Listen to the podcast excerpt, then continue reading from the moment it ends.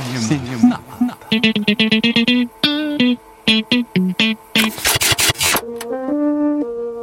Once upon a time is how it always goes, but I'll make É, tem uma cena que o Tom Cruise vai na casa do pai dele e daí tem um monte de cachorro. Ah, tá. E ele falou. Ah, mas ele não chutou, ele só falou que queria chutar esses cachorros. Falou várias vezes. É, ele falou, Falou "Se duas chegar, vou dar um fute desse cachorro. Na bicuda, na bicuda. Na legenda que eu li tava escrito bicuda mesmo.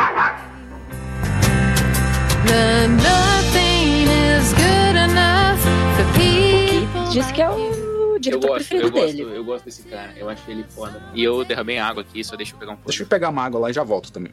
Tá, onde você deixou a pauta? É... Ai, já foi. Determined to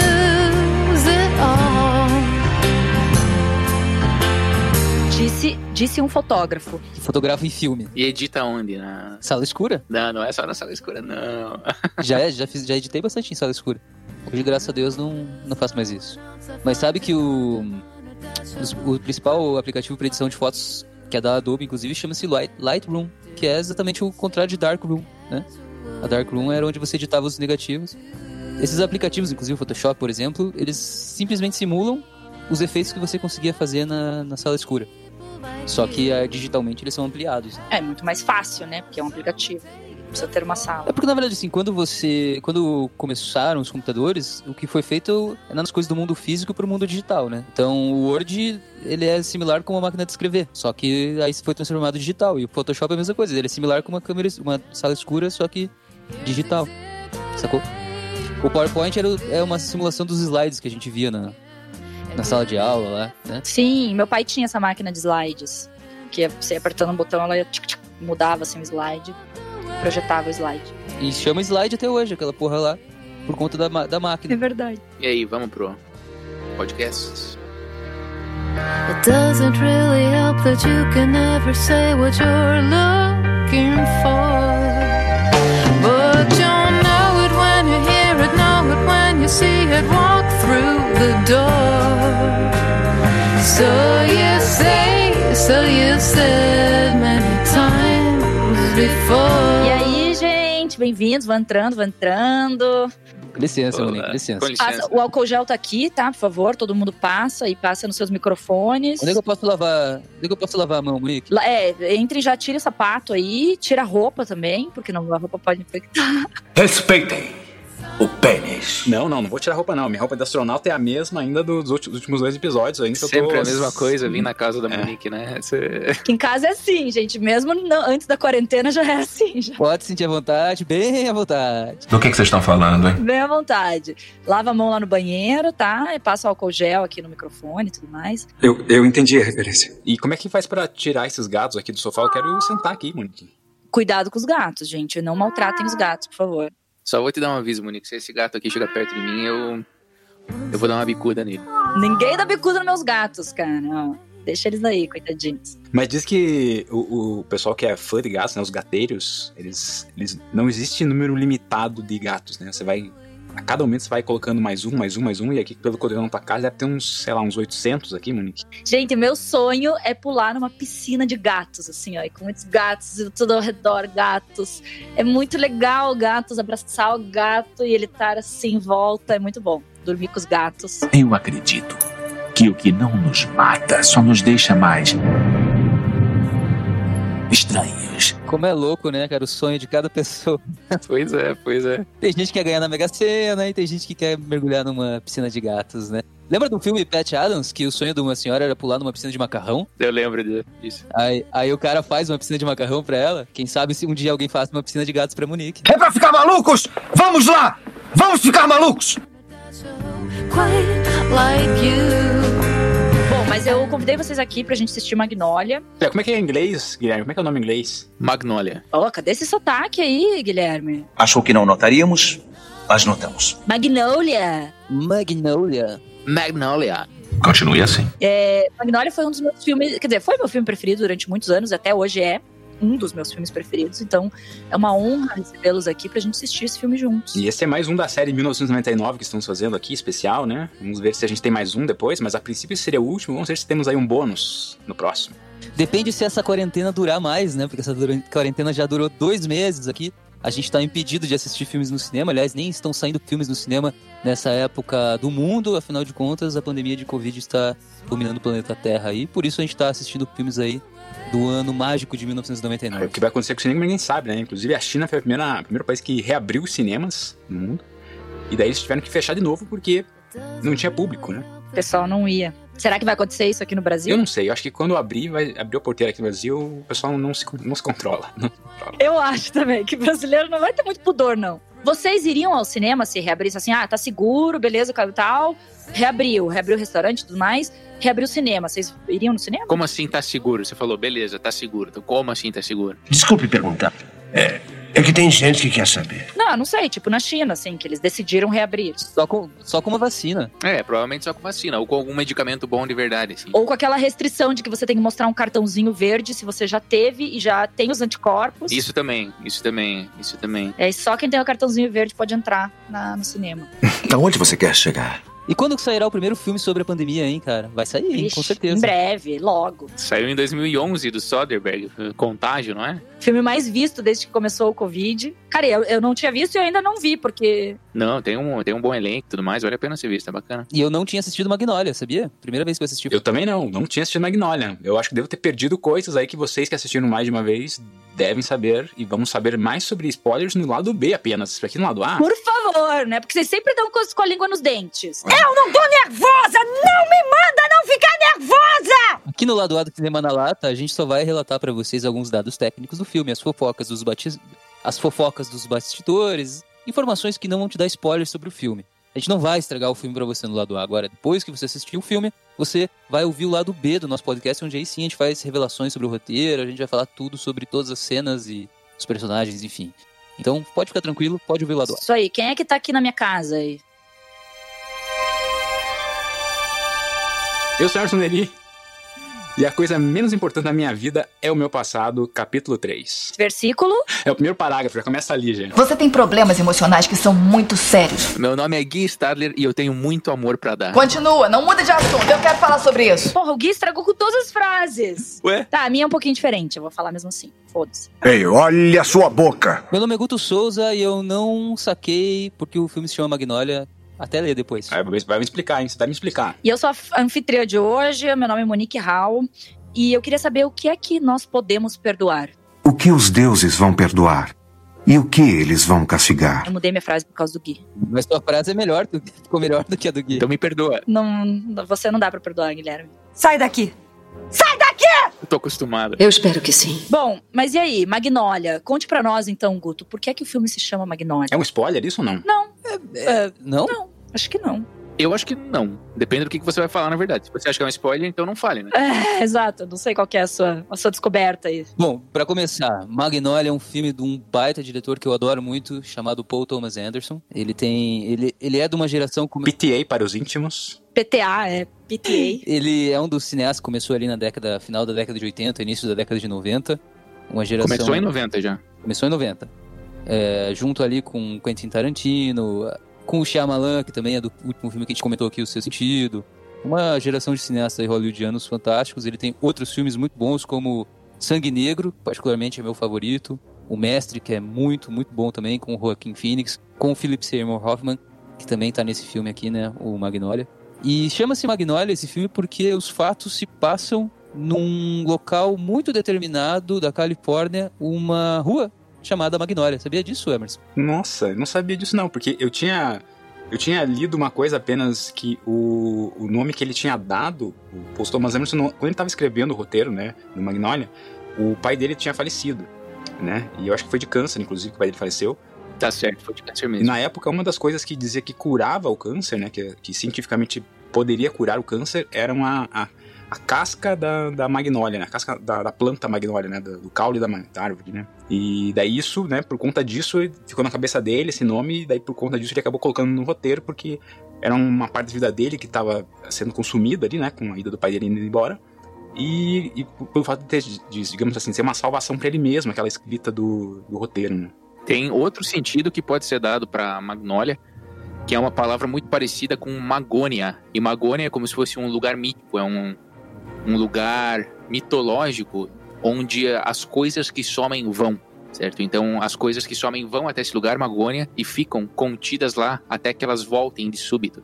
Tem uma entrevista que o Paul Thomas Anderson dá sobre esse filme e sobre o título, inclusive, em que ele dá o exemplo de um navio, que Magônia era o lugar onde as pessoas acreditavam que um navio que sumia ia para esse lugar. E daí, depois de alguns anos, ele era reencontrado, sabe? Talvez os destroços desse navio, alguma coisa nesse sentido. Então, Magônia, que lembra muito Magnolia, segundo o próprio Paul Thomas Anderson, é, seria esse lugar para onde vão as coisas que surgem de volta posteriormente. É o outro lado do portal que começa no Triângulo das Bermudas, então. Mais ou menos isso. É a saída do túnel. Buraco É. negro. É um termo bem antigo, é um termo tipo, de, sei lá, de- do ano 800, assim, uma parada bem antiga. Isso é bem antigo, Olha, caramba. o resgate aí dos livros antigos que o Guilherme tinha que nós queimamos no episódio do Clube da Luta. Perfeito. Ainda bem que eu lembro alguns detalhes. Funcionamento, cara, porra. Tu me cortou o coração nessa. Tem uma outra curiosidade sobre o nome Magnolia, mas isso só posso revelar no lado B. Tá, e eu gostaria de falar um pouco mais do Paul Thomas Anderson, então. Por favor, conte pra gente assim, como é que começa a carreira desse cara aí, porque eu ouvi falar que o cara começou na indústria pornô. Como assim, Guilherme? É, é dali que o Guilherme conheceu. O Guilherme conheceu ele aí. Ai, ai, ué, aonde mais vocês procuram cultura e entretenimento? Você tem vivido em um mundo de sonho. Não, eu, na verdade eu não sabia. Eu, eu confesso pra você que é a primeira vez que eu tô ouvindo. Ele era só assistente, né? Ele era só assistente de produção em alguns filmes pornôs. E ele começou a ter contato com o mundo cinematográfico, né? O Paul Thomas Anderson não teve nenhuma formação é, clássica, né? Ele tentou ir pra faculdade, foi pra Berkeley, mas não, não fez nem um semestre. Frequentou dois dias da faculdade de cinema. Foi pra outros, outras faculdades também, mas não, não concluiu nada. Então ele acabou. Ele era uma pessoa que não tinha. Ele não era muito estudioso, assim, não conseguia se dedicar a um estudo clássico, né? Mas ele era muito de se dedicar, tipo, a projetos específicos. E daí nessas ele conseguiu lá, conseguiu uns bicos, assim, na indústria pornô, de, de realmente ajudar, tipo, a filmar, ajudar, tipo, a um- algum tipo de, de, de, sei lá, de fazer iluminação, coisas bem rápidas, assim, que ele fazia, porque ele morava perto de um estúdio que filmava, né? Cenas pornô lá perto da, da casa dele. Não sei se por conta desses contatos na indústria pornô, mas ele acabou indo é, fazer produção de um de um programa de televisão que era tipo esse programa que aparece em Magnolia, né? Que era o programa de que crianças e tal, de auditório, né? E a carreira cinematográfica dele propriamente dita, com longa-metragens, né? Longas, é, começou em 1996 com um filme chamado Hard Eight, que pro, pro Guto Souza seria Jogada de Risco. Pra mim e pro nosso público, respeita nosso público, moleque. Você é o, você é o representante, Guto Souza. Pelo menos é gratificante saber que somos importantes. Tem muito do elenco de Magnolia, já tá no Hard Eight, que é uma das características do Paul Thomas Anderson, que é essa retomada de elenco. Ele tem muitas parcerias com vários profissionais da área, não só atores, mas também produtores, editores, a parte de música, tudo mais. Mas ele recebeu muito sucesso, ele ficou muito famoso com o filme de 97, que é um filme chamado Bug Nights, que aqui no Brasil recebeu o subtítulo Prazer Sem Limites. né? E daí, com esse filme, Bug Nights, ele conseguiu muita notoriedade, né? Muita gente viu esse filme, esse filme foi um sucesso de box office. Você assistiu esse filme, Guilherme? Assisti, assisti. É muito bom, É, recomendo Porque eu não sei, mas- esse filme ele conta um pouco, tipo assim, a história de um ator pornô, é mais ou menos isso, Esse né? filme é com, estrelado pelo Mark Wahlberg, né? Que é irmão do Donnie Wahlberg, que estrelou eh, na primeira cena do, do Sexto Sentido. Já falamos do, dele no episódio anterior, nesse sentido. Busquem lá. E o Mark Wahlberg, ele atua como, como se fosse um ator pornô iniciante, certo? Então esse é o papel dele no Bug Nights. E daí é um filme que retrata, é, outra característica muito forte do Paul Thomas Anderson, retrata o Los Angeles, né? Aquela questão de Hollywood, essa, essa situação toda. Eu não sei se Hollywood e Los Angeles são o mesmo lugar, mas eu espero que sim. Puta merda, é foda! São, Hollywood é um bairro de Los Angeles. Maravilha, o Guto esclareceu pra gente. E se passa nesse contexto, se passa na era de ouro do pornô, né? Então é como se fosse a ascensão de um ator pornô e todas as consequências disso, o encontro com produtores, a consequência disso na fama da pessoa. É um filme super bacana, super bem feito, que já tem algumas características muito marcantes do Paul Thomas Anderson, como, por exemplo, um trabalho de câmera muito característico, assim. Ele tem um trabalho com a câmera que é muito particular, muito peculiar. E, de novo, nesse filme já aparecem alguns outros atores que vão aparecer de novo em outros filmes subsequentes, como, por exemplo, Philip Seymour Hoffman aparece no Bug Nights, fazendo um personagem que é como se fosse um assistente, assim, sabe? Um personagem patético que o Hoffman faz de uma maneira brilhante, assim, muito bem. E esse filme, Bug Nights, também teve um ator que é o Burt Reynolds, que é famosíssimo, né? Um grande ator do- dos anos 60, anos 70, que fez esse filme. Ele representa, ele é o diretor, né? Do, do grande produtor ali, o grande cabeça da indústria pornográfica, cinematográfica. Aí já começam algumas outras características do Paul Thomas Anderson, que é como se fosse uma tretinha, assim. Ele acaba sendo uma pessoa um pouco cabeça dura nas coisas que ele faz durante as produções cinematográficas dele, né? E daí, com a fama de Bug Nights, o estúdio que permitiu a produção de Bug Nights, que é o New Line Cinema, eles falaram assim, cara, é o seguinte, ó, a gente quer que você faça o que você quiser. Deram pra ele uma carta em branco pra ele fazer qualquer coisa que ele quisesse. Eles iam produzir o filme que ele quisesse com base no sucesso que foi Bug Nights. E dessa carta branca surgiu o filme que nós estamos comentando aqui hoje, Magnolia, que até hoje é um dos melhores filmes de um diretor que tem uma carreira brilhante, que na minha opinião não tem nenhum filme ruim. Mas diz que mesmo com essa carta branca, ele, ele foi é, alvejado na hora que parece que o pôster ele não gostou muito bem do pôster, não gostou do trailer. Aí, tem umas questões aí. E daí é. que ele mesmo acabou faz, refazendo o pôster. Eu não sei se esse pôster que a gente tem hoje é o pôster que ele fez ou é o pôster do estúdio. É o pôster que ele fez. É o pôster que ele fez. O que é a flor, assim, né? Isso, é que é a flor da Magnólia, né? Exatamente. Tem sim um cara controlador, hein? Eu, eu acho meio estranho esse, esse pôster. Tipo assim, não, parece, não tem um, um, Você vê que a pessoa que fez não tem não um. Não diz nada com o filme, é, né? Não tem um negócio de design, não tem, tipo, é uma parada louca apenas. É uma coisa doida. É um filme muito artístico, né? Um pôster muito artístico. Eu não sei se vocês chegaram a assistir o trailer do filme. O, mas o trailer foi ele que fez também ou é do estúdio? O trailer foi editado por ele. Foi editado por ele. E normalmente um trailer, evidentemente, ele tem cenas do filme, né? Só que o Paul Thomas Anderson, ele fez cenas pro trailer. Então ele começou a se dirigir um trailer novo. E daí tem umas cenas que não aparecem no, no filme Magnolia, que são os atores olhando pra câmera e dizendo o nome de seus personagens. E daí sim, tem alguns takes do filme. Mas ele também não gostou nada do que o pessoal do New Line Cinema fez. E tem uma outra coisa que ele quis ter controle também, que isso eu achei bacana. É, um dos, dos atores desse filme é o Tom Cruise, né? Que na década de 90, final da década de 90, era o ápice do cara. Ele era o nome de Hollywood. Conseguiram fazer com que ele surgisse no Magnolia por causa do Bug Nights. Então o Tom Cruise assistiu o Bug Nights, curtiu pra caramba, ligou pro Thomas Anderson e falou: Cara, quando você tiver um papel para mim, me chama. Me chama que a gente conversa. O estúdio New Line Cinema, quando conseguiram chamar o Tom Cruise para fazer o Magnolia, eles ficaram estarrecidos, né? Caramba, vamos, vamos promover o filme, porque é a maior estrela de Hollywood nesse momento. E daí o Thomas Anderson falou: Não, não pera lá, né? Não é bem assim. O filme não é um filme estrelado pelo Tom Cruise. Ele é um filme que tem um elenco, né? Um ensemble, que eles chamam. Aproveitar que o Guto tá tomando um gole de alguma coisa, não vai me encher o saco. O que está querendo dizer? Você quer, quer traduzir o que é ensemble, pra quem não sabe? Elenco, elenco, eu falei antes. É como se fosse um grande elenco e com nomes muito fortes, nomes de muito renome na indústria. E daí ele conseguiu fazer com que isso acontecesse. De fato, o filme não foi promovido como um filme do Tom Cruise e um filme do grande elenco. É coisa que o David Fincher do Clube da Luta não conseguiu fazer, né? O, o cartaz do Clube da Luta era basicamente Brad Pitt. O Edward Norton no ombro dele, assim, tentando aparecer. Da ladinha, no fundo, assim. e a Helena Bonham Carter lá no outro cantinho, né? Porque Brad Pitt também disputava com o Tom Cruise, né, nessa época. Sim, dois com certeza, com certeza. Dois filmes geniais com esses dois caras, hein? Ao mesmo tempo no cinema. Qual que você escolheria, Monique? Os dois ali em cartaz. Magnolia, sem dúvida. Ela vai escolher Magnolia. Cara, pois é. É, eu, Magnolia é um dos meus preferidos. Então, assim, mas eu gosto muito também do outro. Deu pra entender? Mas aí o Paul Thomas Anderson nem conhecia o Tom Cruise. E o Tom Cruise ligou lá pra ele, porque viu Bug Nights. E aí ele foi numa festa, uma festinha que teve do filme De Olhos Bem Fechados. Olha a fofoca, o pessoal que gosta de saber como é que as pessoas se conhecem em Hollywood. Aí chegou o momento bom desse podcast. fofoca, fofoca. Quem estrelar num filme do PTA é só colar no set de filmagem de algum outro filme. É, uma ideia interessante. Oh, o cara, pelo jeito, é festeiro que ele veio falando, as entrevistas dele, ele sempre fala de algumas festinhas e coisas, a gente tava bebendo e fumando e coisa e tal, por isso que eu tô aqui bebendo e fumando também, tá? Vocês não ligam. A casa é sua, amigo, você faz o que quiser aqui dentro. Do que, que vocês estão falando, hein? E aí o, o Paul Thomas Anderson foi na, na festinha do De Olhos Bem Fechados, que também é um filme de 1999, que é do Stanley Kubrick, é, foi conhecer o Tom Cruise, né, pra conversar, porque ele gosta de ter esse contato, na verdade ele gosta de, é, ele fala que ele gosta de ser amigo dos atores, assim, de deixar os atores à vontade, de sair beber com os atores e ter essa proximidade. E é isso que ele também acha que o trabalho dos atores fica tão bom nos filmes dele, é uma das coisas por conta disso, né? Porque ele gosta de ter essa proximidade e deixar os atores bem livres, assim, ter intimidade com os caras. E aí ele foi lá conhecer o, o Tom Cruise na festinha do De Olhos Bem Fechados, inclusive foi nessa festinha também que ele conheceu o Stanley Kubrick, que até falam que eles têm uma, uma um estilo de filmagem, muita gente, né, é, que eles são também contemporâneos ali, né? E que eles têm um estilo uma linha parecida de estilo de filme. E aí o Tom Cruise entrou na parada do filme. Mas outra coisa que o Paul Thomas Anderson atribui às suas é, o que ele gosta de fazer para que os atores é, tenham mais liberdade e, e possam criar é, nos filmes dele, ele falou que ele no, que todos os filmes dele são roteiros dele também, né? Ele que escreve o roteiro. No Magnolia, o roteiro é dele. E ele não gosta de colocar muitas entrelinhas no roteiro sobre o que o ator tem que fazer. Do tipo, ah, e daí o ator, a personagem olhou para o lado, virou a cabeça, deu uma piscada, fumou um cigarro e disse, tá, Tipo, ele não gosta de colocar essas coisas, sabe? Ele deixa o roteiro bem é, sem, sem esses. Como é que se chama quando é, são as entre parênteses, assim, do roteiro? Esqueci. orientações pro ator. Decupagem. É, tem um, tem um tempo pra isso, mas é como se fosse, tipo assim, as, as indicações do que, que o ator tem que fazer, assim, as coisas subjetivas que não são as falas dele, né? Tem muita gente que coloca ipsis literis, né? O que tem que ser feito. A gente já falou de alguns diretores que fazem isso, né? Que fazem exatamente, tem que ser aquilo e não, não pode mudar.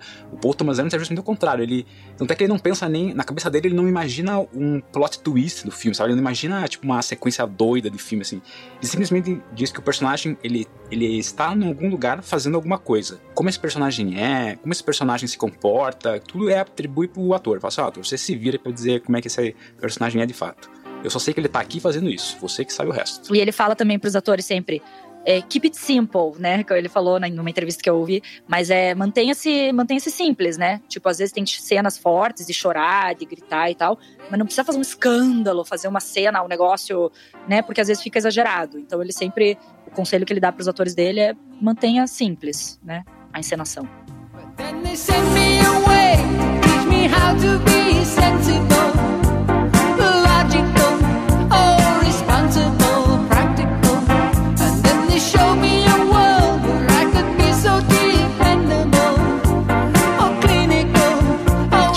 Paul Thomas Anderson? O Magnolia foi o terceiro filme dele, né? De 99. Então, ele tinha na época 20. Ele era novinho também, né? 29 anos. 29 anos, como o Shyamalan, né? Olha que essa molecada, hein? Exatamente. Olha só, da mesma turminha. Eu tenho quatro meses aí pra fazer uma obra-prima.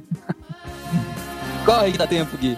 Tempos de YouTube dá tempo. Acha que é fácil? Vocês querem falar de, de- de bilheteria desse filme aí já? Então, é isso que eu ia falar. Muito embora tenha sido uma carta branca e um sucesso de crítica, esse filme não ganhou muito dinheiro, não, né? Ele teve um orçamento de 37 milhões de doletas e um retorno de 48 milhões e meio, aproximadamente. Então não foi um grande sucesso de bilheteria, né? Ah, mas tá bom, né? 10, mi- 10 milhões no bolso tá bom, hein? Não, lucrou, né? Um filme de três horas, artístico, que lucra, porra, isso aí é uma vitória. É. Ele é um filme que realmente era um filme difícil, né? Um filme de três horas, assim, tipo, em 99 era raro ter filmes assim, né? Acho que tinha. Acho que nem Senhor dos Anéis ainda tinha estreado. Tinha estreado Senhor dos Anéis já? Senhor dos Anéis, o primeiro é de 2000. 2001, né? É, e é só. O pessoal se acostumava com filmes longos a partir de Senhor dos Anéis, né? A cultura pop, né? Começou a partir de Senhor dos Anéis. Então, Magnolia é um filme de quase três horas. ó. Mas até hoje não tem filmes longos, né? Não, hoje já- já é mais comum, né? Ter filmes mais longos, né? É, mas três horas é bastante. Até os atores diz que comentaram, né? Putz, quando ele falou assim: olha, vai ficar mais ou menos com umas três horas, né? Vai ficar um filme bem longo. Os atores até falaram: putz, tente reduzir, mas enfim, a gente confia em você, né? Beleza, mas tenta fazer o mínimo que der aí, porque senão também fica muito cansado. Mas de uma entrevista que ele deu em 2015, é, para um podcast, inclusive, um podcast, se não me engano, chamado WTF, né? Que é de um cara chamado Mark Morrow. Nesse filme, o, o Paul Thomas Anderson fala de todos os filmes dele e ele. O, o entrevistador pergunta pra ele o que, que você faria diferente do Magnolia. Ele responde algo nas linhas de, puta, eu cortaria aquela porra toda. Tem muito. O filme é muito comprido. Hoje, se eu fosse fazer o filme de novo, eu tiraria muita coisa, tiraria muitas histórias paralelas que rolam no filme. Ele falou que ia cortar, ia cortar um monte de Na, coisa. na época que ele lançou o filme, ele deu uma entrevista dizendo que o fio condutor, que como ele entendia o filme, é, o fio condutor pra ele era uma música dos Beatles, a música chamada, dos Beatles chamada A Day, A Day, é é? Socorro! A Day in the Life? A Day in the Life, isso aí. A Day in the Life, exatamente. I saw the news today, oh boy. rather than used today, oh boy. About a lucky man who made the grades. And though the news was rather sad, well, I just had to laugh.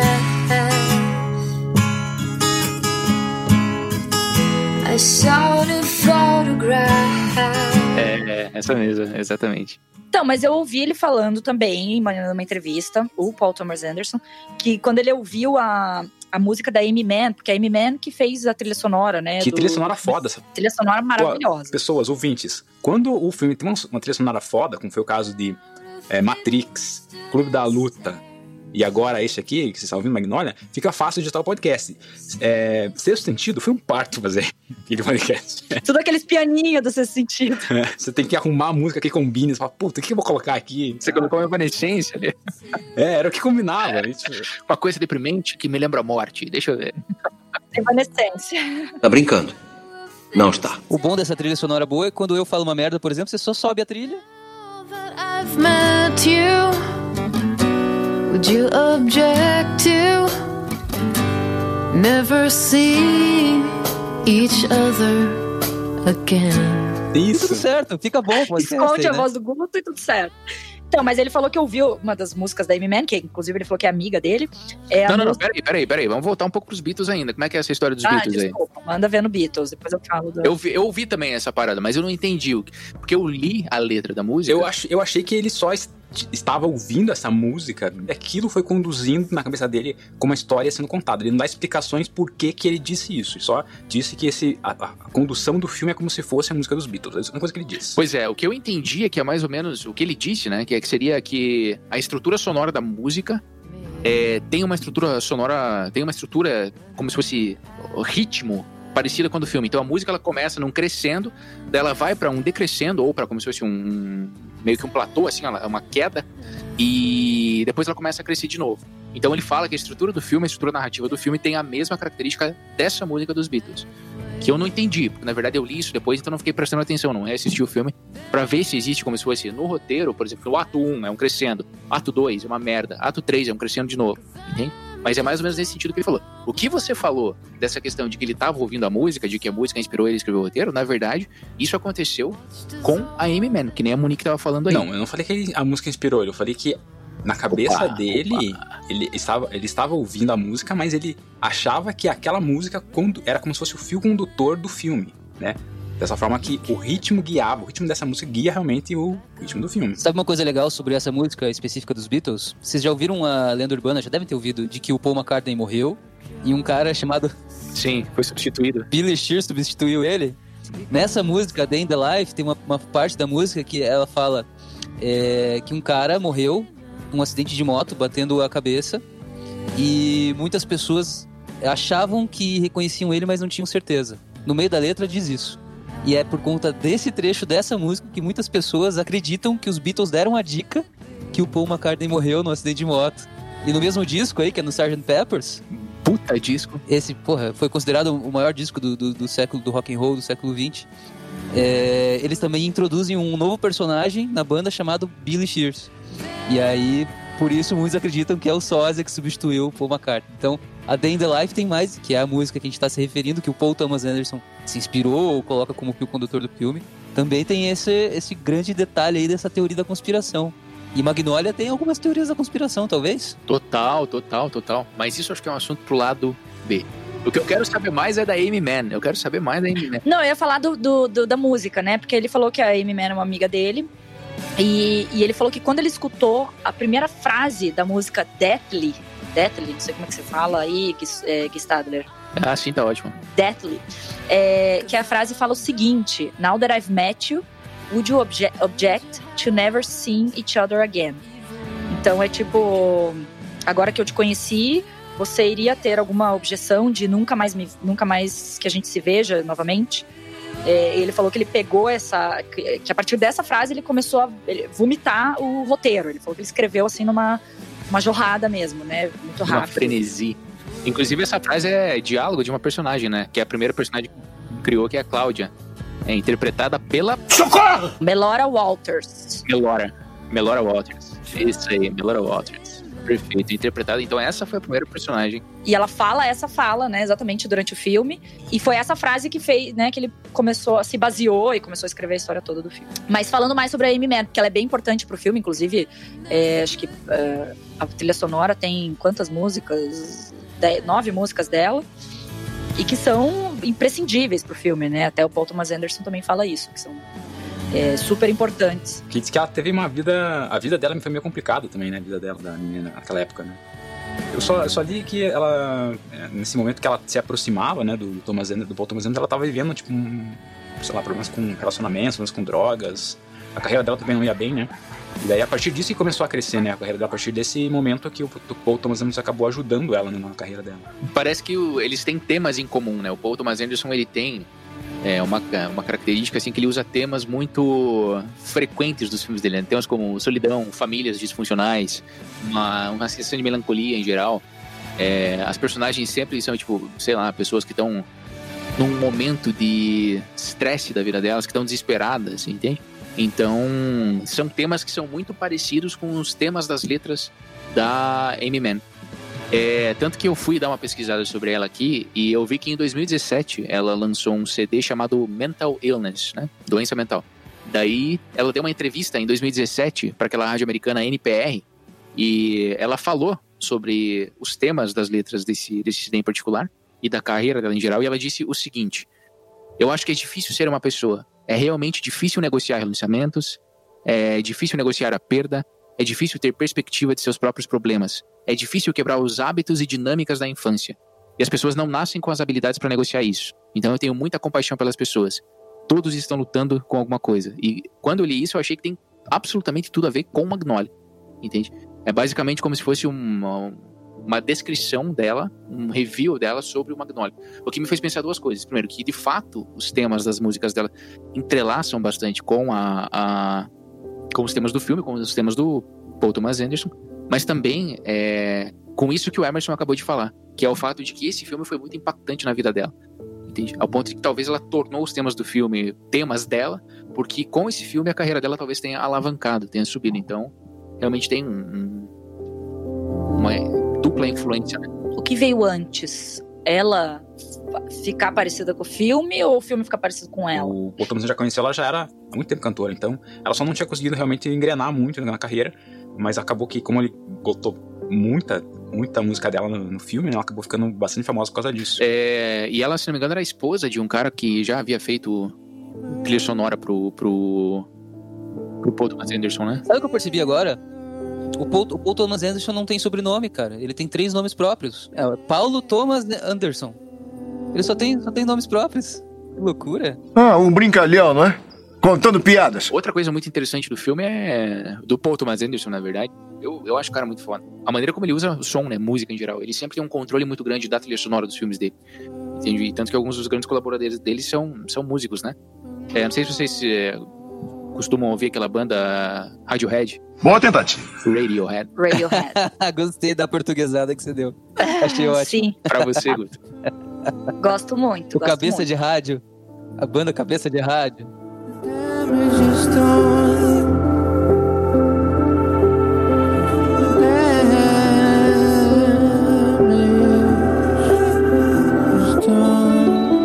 Essa banda também tem temas muito pra baixo, né? É uma banda muito deprimente. E o Johnny Greenwood, que é talvez a grande cabeça musical da banda, é um grande amigo e grande colaborador do Paul Thomas Anderson, que também é um grande diretor de clipes. Ele dirige muito.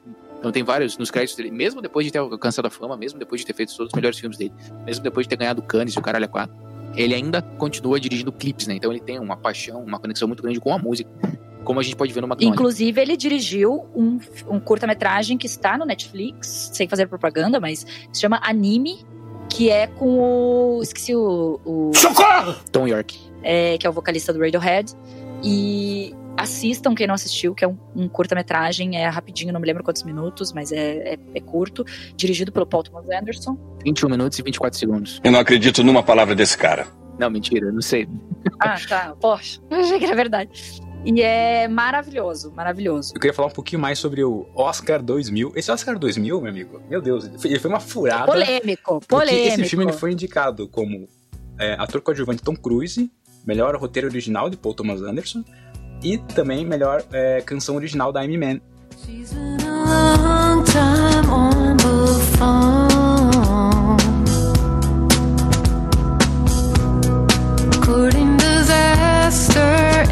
não ganhou nada, não ganhou nada. Não ganhou nada. E o Tom Cruise, inclusive, ganhou o Globo de Ouro, né, de melhor ator coadjuvante, mas Tem não um, ganhou. tem um gato Oscar. atrás de você, Monique.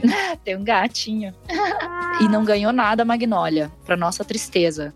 É, como vocês tinham comentado, até não foi um sucesso de, de bilheteria, né? Então, isso já diz, porque Oscar é, tá totalmente relacionado, né, também. É, mas isso não importa. Quando- aliás, quando você assistiu esse filme, Monique, a primeira vez, sua experiência, primeira experiência assistindo Magnolia, quando foi? Foi, provavelmente muito, ou se não em 99. É que ele, lançou, ele foi lançado em dezembro, né, de É, provavelmente 1999. 2000 deve ter, sido- deve ter chegado no Brasil só, né? No Brasil deve ter sido 2000. Então eu devo ter assistido em- por volta de 2000, se não 2000, 2001 no Você máximo. viu no cinema, amor? Você lembra? Eu acho que eu devo ter visto DVD.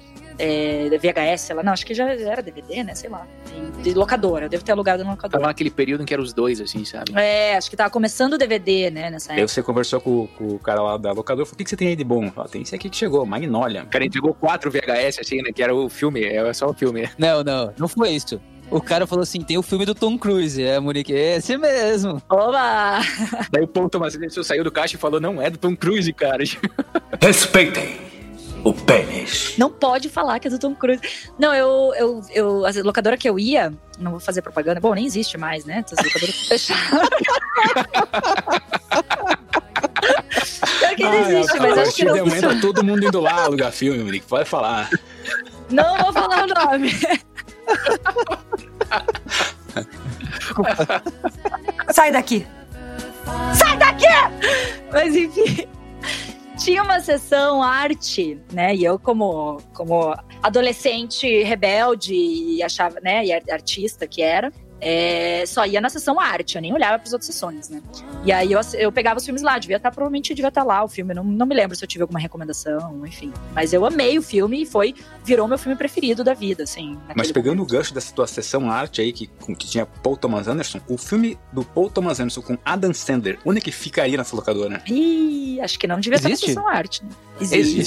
Guilherme, fale nos mais filmes de Paul Thomas Anderson com Adam Sandler. É um filme chamado Punch Drunk Love, de 2002, e a tradução desse filme é Embriagado de Amor. Eu sei o que está pensando. Porque no momento é o mesmo que eu estou pensando. E por causa desse filme que o Paul Thomas Anderson ganhou o Cannes, de melhor diretor. Cannes, Cannes, sei lá. Mas é bom esse filme? É bom, é um filme bom pra caramba, não. É, só que assim, na verdade, primeiro, só um pequeno, pequeno comentário aí, o Adam Sandler é um bom ator. É um bom ator que ele, ele quer ganhar dinheiro, ele não quer trabalhar, ele não quer fazer filme arte, ele quer ganhar dinheiro. Mas diz que quando, quando ele recebeu o convite para trabalhar com o Paul Thomas Anderson, ele já ele tinha acabado de assistir Magnolia, e daí ele falou assim: Olha, eu já quero dizer pra você que eu não interpreto desse jeito. Não consigo interpretar dessa forma. Então é, tipo, é outra coisa que eu faço. Mas o Adam Sandler é tão bom que ele inaugurou um tipo de filme. Que é um tipo de filme, filme do Adam Sandler. Ah, mas coitado, em defesa dele, ele tem outros, outros filmes, um ou outro ali, que ele faz. Claro que a maioria. Eu acho que ele tem três filmes que são excelentes. E o primeiro é esse Punch Drunk Love. E daí tem um filme que eu não lembro de que ano que é, se não me engano, é de 2017, que é um filme chamado Reine Sobre Mim, que é um filme excelente também. Que ele é um filme mais dramático, que ele, ele interpreta um cara que perdeu a família, então é um papel pesado, é um papel denso, que ele faz muito bem.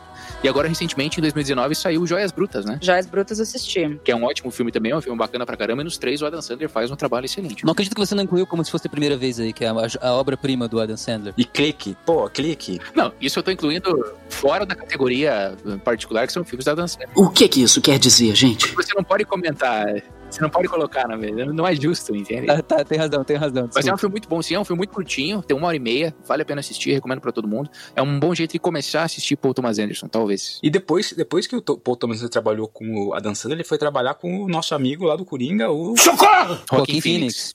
No The Master, né? Mas isso já foi, isso foi bem depois, né? É de 2012, acho que o mestre, né? Foi 2012. Antes disso, ele trabalhou com o Daniel Day-Lewis. Esse que é o, esse é o filme, mano. Esse é o melhor filme do Paul Thomas Anderson. Sangue Negro. Puta, Sangue e o Negro. Day-Lewis também baita de um ator, né? Sensacional. Sim, não, esse, cara, esse diretor é foda, ele faz muita coisa boa, e é isso. O Assista. último, filme, o último filme dele foi o... Ameaça Fantasma. O outro papel é pro uso infinito, explorativo de toda a sua vida.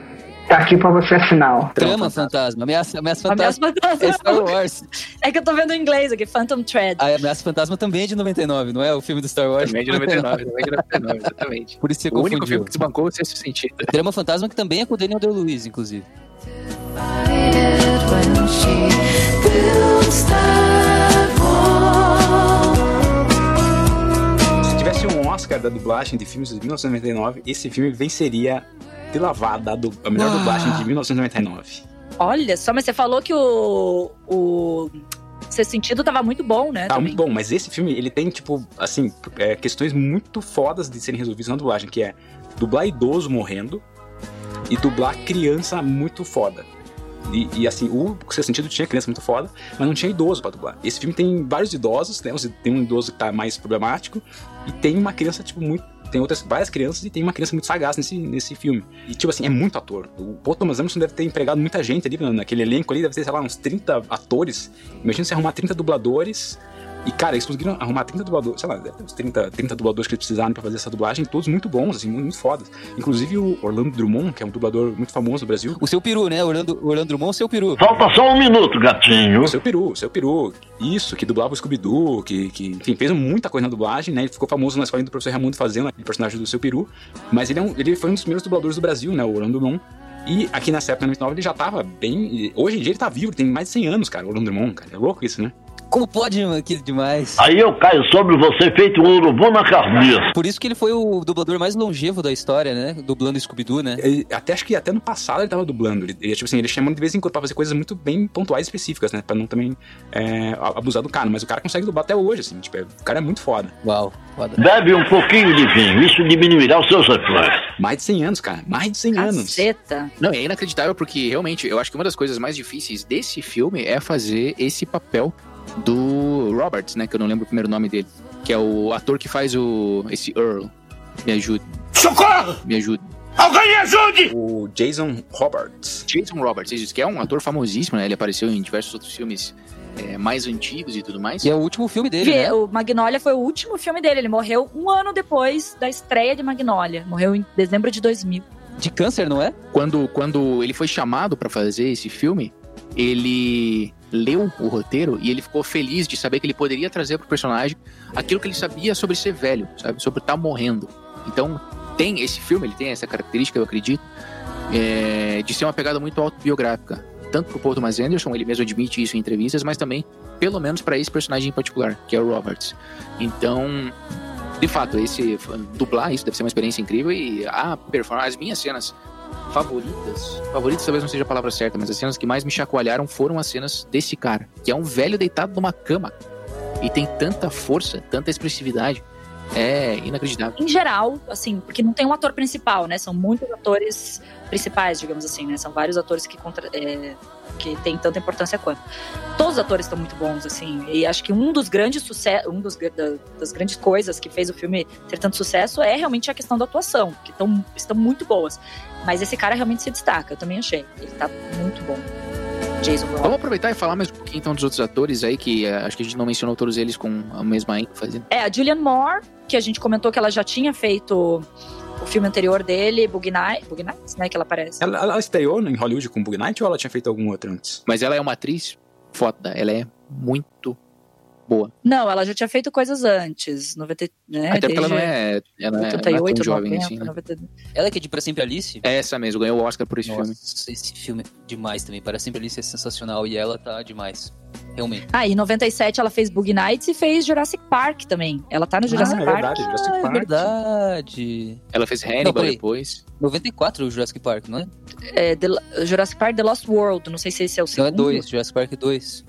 Pode ser.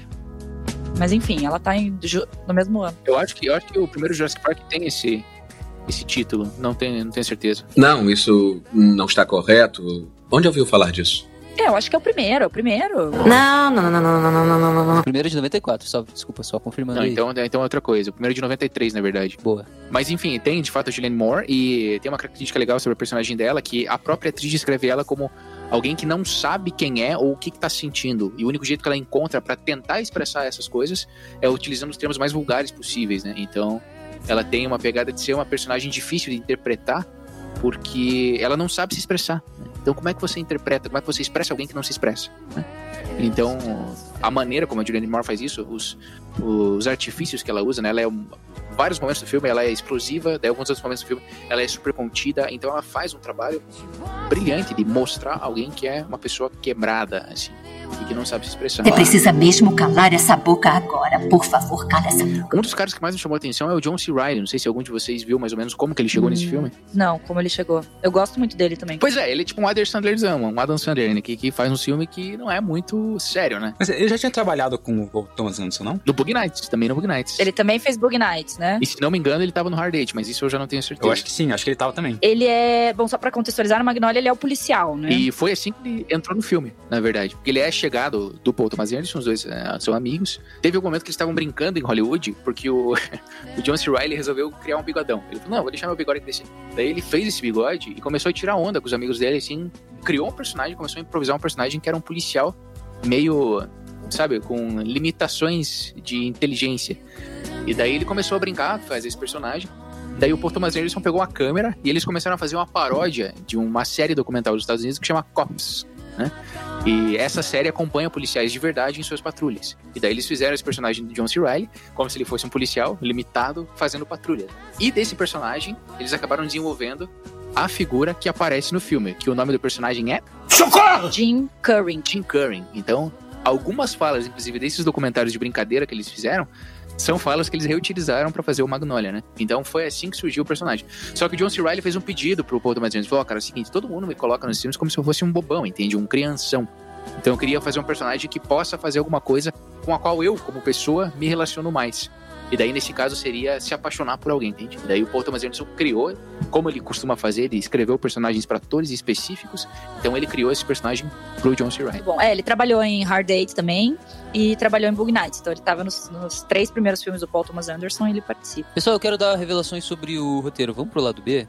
Acho que a gente tá precisando pro lado B. Vamos, vamos lá. Tá acabando a fita já aí? Tá acabando a fita aqui e eu tô com medo que esses gatos aqui rasem a fita. O que que eu faço? Posso dar uma bicuda neles? Com essa porra aí, meu irmão! Não, não pode. Eu vou. Sai, gato! Sai, gato! Eu vou guardar alguns dos gatos ali no quarto, então, e daí enquanto você troca a fita de lado e a gente continua. Vamos lá então.